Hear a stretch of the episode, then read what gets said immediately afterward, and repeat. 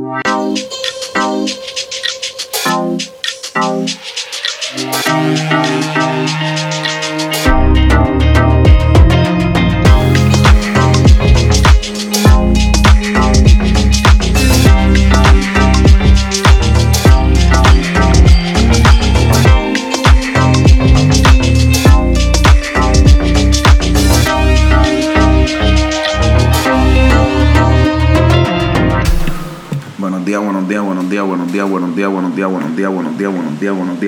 Días. Estamos nuevamente aquí, diciembre 2, jueves, diciembre 2, 7 y 17 de la mañana. Otra vez, otro episodio. El, ya este sería el décimo episodio de Temprano y Colado. Ya llegamos a los doble dígitos. Gracias a ustedes, gracias por todo, gracias por estar escuchándonos y gracias por apoyar. Eh, hoy estamos, bueno, estamos felices, contentos. Más que nada estamos llegando a viernes y estamos en diciembre. Así que, cogerlo con calma, temprano todavía. Si van por el tapón, cogerlo suave. Si llegaron al trabajo, que pasen un excelente día, que trabajen poco y cobren mucho. Si estás haciéndote tu café, buen provecho. Si estás bebiéndote tu café, espero que lo estés disfrutando, que esté calientito, que esté rico. Eh, ah, mi gente, estamos aquí. Se puede, se puede. No se me rindan, que es casi ya viernes. Esto se puede y se logrará. Bueno, vamos a seguir con la misma dinámica de los otros días, que hay dos o tres cositas que quiero discutir contigo. Miren, ustedes saben, no sé si ustedes han visto en las redes esto, este meme de, de Spider-Man que está frente a otro Spider-Man señalándose. Como que es tu culpa, es tu culpa, y el otro está señalándole, qué sé yo. Pues así anda Luma y la Autoridad de Energía Eléctrica, porque todavía están ellos como que echándose la culpa por una cosa, el otro echándose la culpa por otro, el otro echándose la culpa por otro, y nadie sabe quién tiene la culpa. Ya mismo me echan la culpa a mí, yo aquí en mi casita tranquilo, hablando, haciéndoles un podcast a ustedes. Y tú sabes, porque esta gente pues si sigue echando, ya mismo le echan la culpa, qué sé yo, a Trump, ya mismo le echan la culpa, ya mismo sale uno diciendo no, que esto es culpa de, culpa de Vladimir Putin y no sé, no sé, I mean, esto es cuestión de echarle la culpa a alguien Miren lo interesante, Luma ya lleva casi ya un año con nosotros acá. Y ellos alejan que tienen 900 vehículos que no aparecen. O sea, eh, sale una nota hoy diciendo que Luma, dentro del enorme trabajo que ha hecho y dentro de la excelente y eficiente, eh, no sé yo, contabilidad o el, eficiente, no sé, el conteo, el el inventario que hicieron de las cosas cuando ellos cogieron la rienda, qué sé yo. Y a veces digo, la gente se pregunta por qué este contrato se ve raro, porque es que da, la misma dinámica de cómo se han hecho los procesos está raro. Eh, nada, Luma, Luma está alegando que cuando hace la cuestión del cambio, cuando entran a, a manejar la cuestión de la autoridad eléctrica, esta gente dice que ellos tenían un documento y unos documentos alegando que la autoridad tenía una flota de, de unos vehículos y que ahora alegadamente ellos no saben ni dónde están. Ahora mismo tenemos a Luma, que bastante malo es que nos esté cobrando por todo, y por todo y todo. Ahora lo tenemos a ellos también haciendo contratos que seguro ellos van a venir a, pedirle cuentas al gobierno de Puerto Rico, porque como hicieron un contrato de 10, casi de, de 10 millones para alquilar carros, porque alegadamente aquí habían flotas de vehículos que no aparecen, pues por ahí va la cuestión. Tú sabes, es, interesante, ¿no? ¿Sabes? Dentro de los enormes contratos que Luma tiene, tiene uno de 10 millones donde se alquilan vehículos cuando ya se le había dado a entender que habían vehículos disponibles en Puerto Rico. Eh, y ahora no hay nada, ¿no? ¿Sabes? Como que, pues, otra vez, esto es como los otros días que el compañero, el león fiscalizador allá, este, subió, parece que logró conseguir acceso a unas oficinas del Departamento de Recursos Naturales. Oh, y habían, pero él sacó como 80 fotos de diferentes autos estacionados en pésimos mal estado, autos abandonados, ya tenían las gomas vacías, este ya estaban despintados, estaban llenos de limo. Evidentemente se nota que llevan años ahí quietos. Entonces yo creo que por ahí va la dinámica, como que por ahí va la dinámica del Departamento de Recreación de, Recursos Naturales y por ahí va la dinámica de Luma. Esos 900, porque si fueran 50, si fueran 100 carros, uno dice, pues a lo mejor están esquineando en un almacén, que también eso está raro y dudoso. Pero 900 vehículos, cama, tú sabes cómo que. Pues. Pero como les digo, estos están, obviamente, es como que no, esto es culpa tuya, no, pero es que esto es culpa tuya porque no miraste el contrato y no verificaste la contabilidad de esa flota antes de empezar. No, pero esto es culpa tuya porque tú me diste el documento y me dijiste que eso, que eso estaba. Siguen en tirijala, siguen en tirijala. Pero como siempre les digo, eso era vendo el costo, ya darle seguimiento a esto porque realmente así empiezan, no, no tengo esto, no tengo aquello, voy a hacer esto, voy a contratar para esto porque tú no me diste. Y cuando vienes a ver millones y millones en contratos y en favores políticos. No, por otro lado, mi gente, continúa, continúa el tema del alcalde, el exalcalde de Cataño, Félix Elcano Delgado. Eh, yo creo que esto por lo menos va a seguir, por lo menos lo que queda hasta la semana. Yo creo que mañana también le va a dar legua. No sé si estaban viendo hoy, a hoy por la mañana el FBI, no, mejor dicho, de madrugada, el FBI arrestó a una persona en Gurabo, nos han brindado los detalles y vi nombres en Twitter y en Facebook y eso, pero no lo quiero mencionar por si acaso estoy mal, ¿verdad? No, estoy cuestionando a los compañeros periodistas que en sus cuentas personales han escrito el nombre y demás, pero como no sé, pues no quiero estar, quiero estar seguro, ¿no? Tampoco quiero decir nombres de alguien, después me caigan chinche. Pero sí, alegadamente el FBI arrestó a una persona en Gurabo y alegadamente tiene algo que ver con toda esta cuestión y esta andamiaje que está pasando con el cano y la contratación de Waste Collection y toda esta cuestión.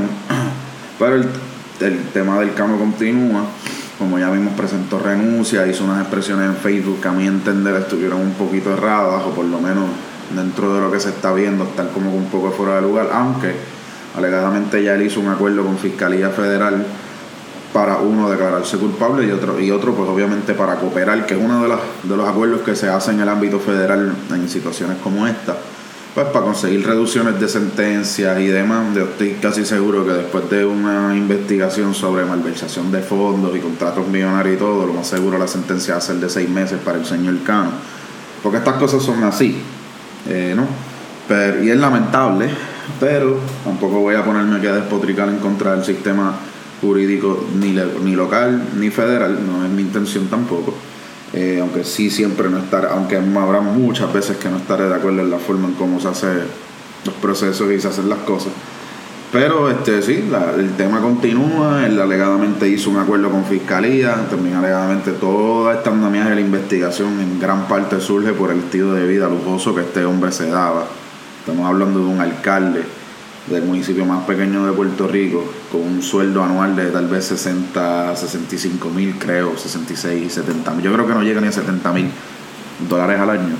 Y obviamente, pues estábamos viendo, ¿sabes? Pues, y en lo personal, yo puedo decir que llega a imágenes de, él, de él mismo, porque él mismo puso en sus redes, o sea, él en su Facebook la pone en las redes y anda con camisas Versace, anda con tenis, una Jordan retro no me recuerdo bien cuáles eran las retros ahora, pero sí sé que eran unas una, una Jordan retro, de estas que son bien difíciles de conseguir, lo que tú tienes que como que pues, buscarla con calma, porque tras que no aparecen como de costumbre o normalmente por ahí en los sitios, pues cuestan, no es como decir, y esto es para el que sepa, ¿verdad? Pero es como decir que no eran las que él tenía, pero es un ejemplo.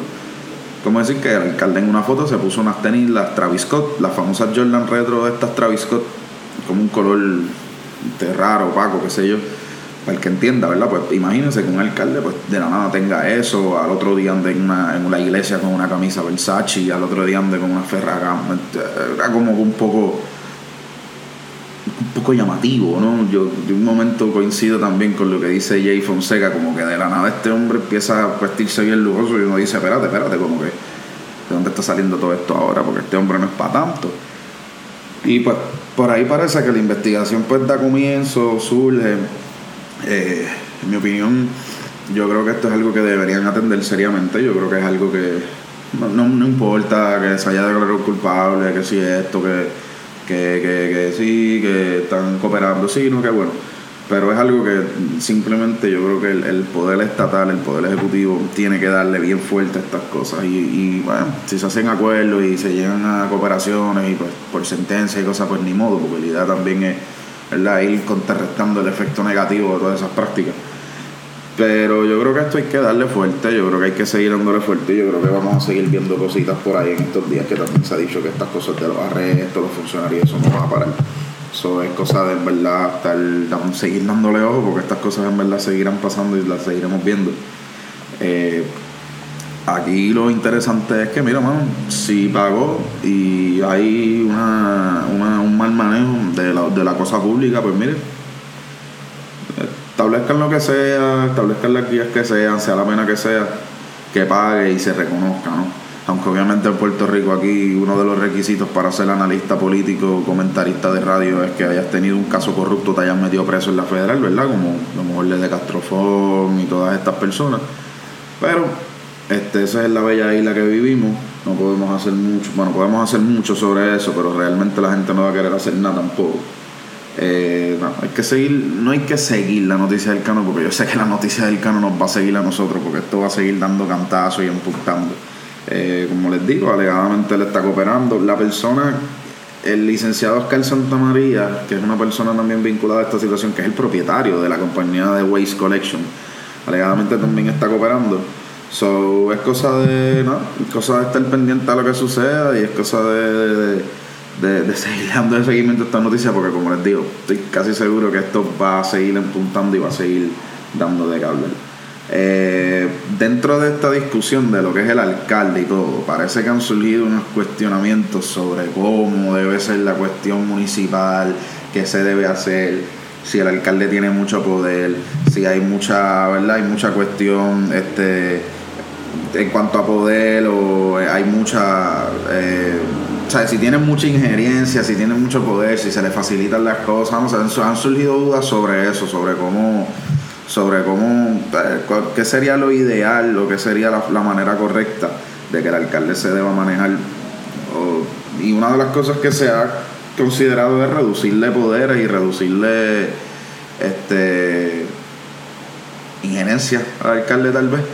Eh, en ese sentido, ¿verdad? las agrupaciones de alcaldes de Puerto Rico, tanto la agrupación, la Asociación de Alcaldes de Puerto Rico como la Federación de Alcaldes de Puerto Rico, cualquiera que sean los dos presidentes, sé que uno es el alcalde de Villalba, el otro no me acuerdo ahora, pues las dos asociaciones, este, ambas han, ¿verdad? se han unido en, ¿verdad? en, una voz para, pues, obviamente, argumentar que esta cuestión que sucedió con el Alcano no representa la situación en todos los municipios, no debe ser una excusa para ir, a, ir eliminando poderes, gestiones estas al alcalde eh, no, no, no quitarle autoridad, es lo que ellos realmente parece que están argumentando. Yo en mi caso, yo no tengo ningún problema con esto, yo creo que es algo que hay que señalar.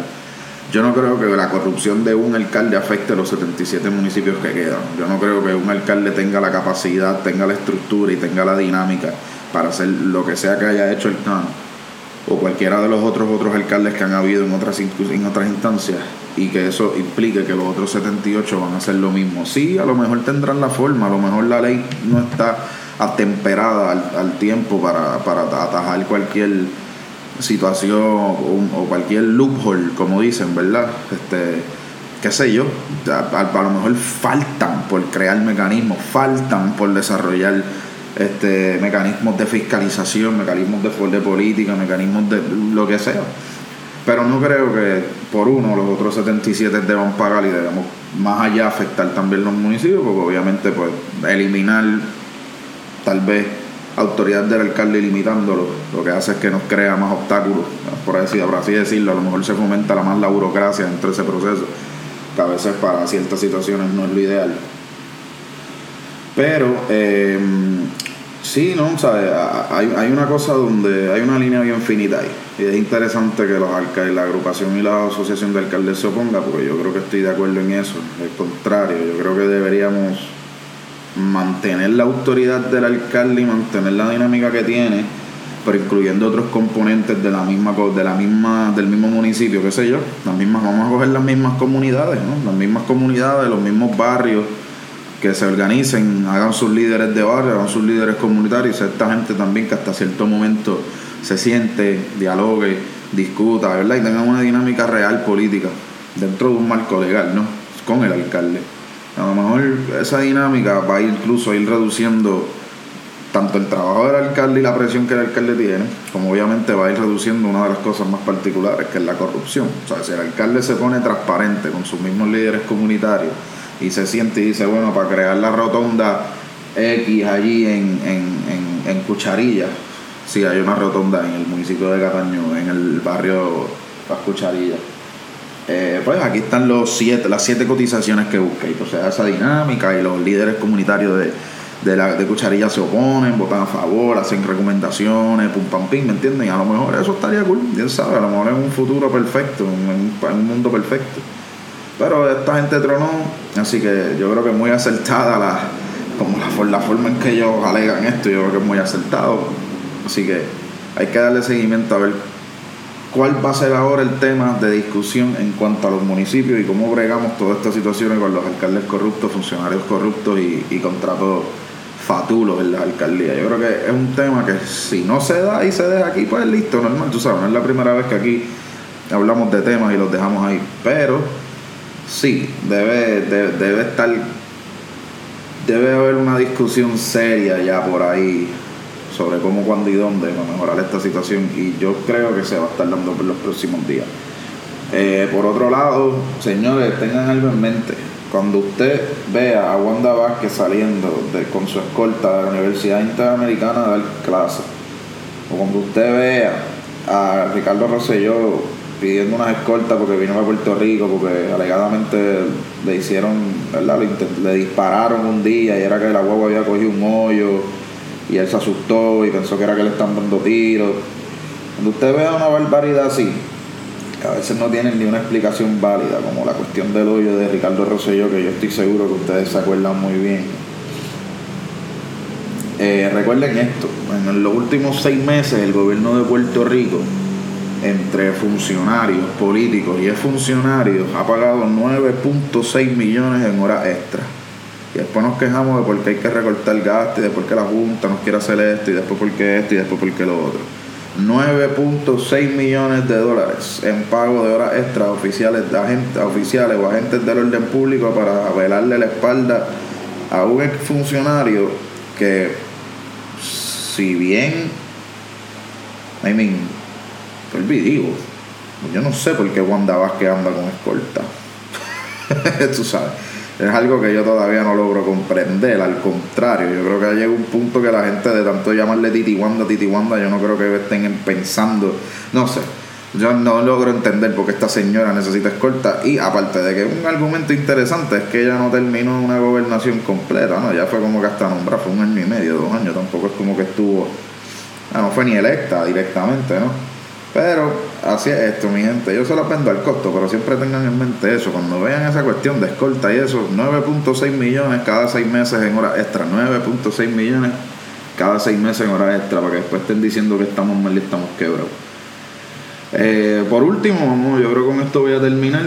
Algo bien particular, Pierluisi convocó sesión extraordinaria próximo lunes eh, discutir algunas cositas para una ley de prevenir prevenir el maltrato, este discutir tal vez unas cositas pues, que él tenía pendiente, este, ¿qué más, qué más? Era, era lo del maltrato, era, en fin, eh, yo creo que había una enmienda yo creo que había una enmienda para algo, para el Código Civil, no me recuerdo ni la nota, era bien, no era, no era tan, tan significante tampoco la enmienda, pero había algo detrás, qué sé yo, no, no me recuerdo bien. Pero si hay una sesión extraordinaria convocada, ahora adivinen qué. No se va a incluir el proyecto de la Cámara 3, conocido como el proyecto de la reforma laboral. Los argumentos de Pierluisi es que esta cuestión de la reforma laboral, si bien está llamando la atención, si bien está creando mucha discusión, él quiere que eso se considere un análisis profundo para poder llegar a un interés, para poder llegar a un happy medium, como decimos por ahí, entre el sector obrero y este, los intereses privados. obviamente, un gobernador como de, de, ese tipo, un gobernador como Pedro Pierluisi, de esa línea, de donde viene, pues obviamente va a estar tomando en consideración mucho los intereses privados de la empresa privada. Pero como les digo, ese es el gobernador que lamentablemente escogieron ustedes.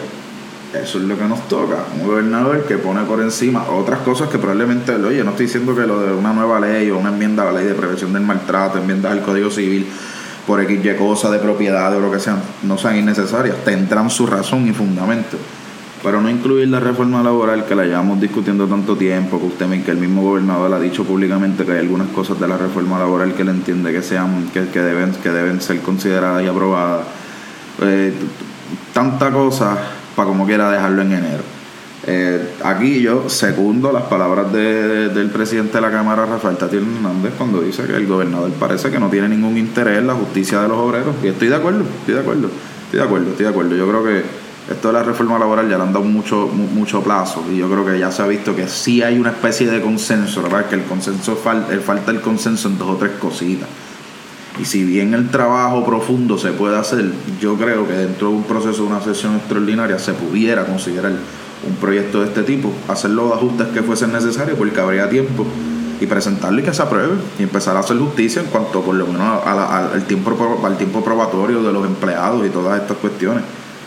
Para mí es, irreal que todavía este tipo de, legislación no se tome con la seriedad que amerita, eh, dada la situación. Pero, como siempre les digo, yo se los vendo al coste, ese es el gobernador que ustedes querían, ese es el gobierno que ustedes querían, que esté pendiente más a lo que Chile y Walmart eh, y, otras compañías, Burger King, Wendy, toda esa gente puedan hacer, que lo que realmente el obrero, que es el que va a vota por él, el que lo escoge, el que aporta, el que se levanta todos los días, pues es, normal, es normal que pongan por, por, por encima a los chavos. A mí tampoco me está sorprendiendo eso, pero obviamente incomoda ante la falta tal vez de empatía, la falta de diligencia, la falta de, de, del sentido de, hacer justicia, un sector que siempre ha sido atacado y que pues, lamentablemente lo usan hasta para hacer promesas de campaña y siempre lo dejan a la deriva como en esta situación. Pero mi gente, yo creo que con eso termino. Este, esto fue el episodio número 10 para Temprano Nicolau, diciembre 2, jueves, 7 y 38 de la mañana. Que pasen un excelente día. Temprano Nicolau para Informar Media Puerto Rico.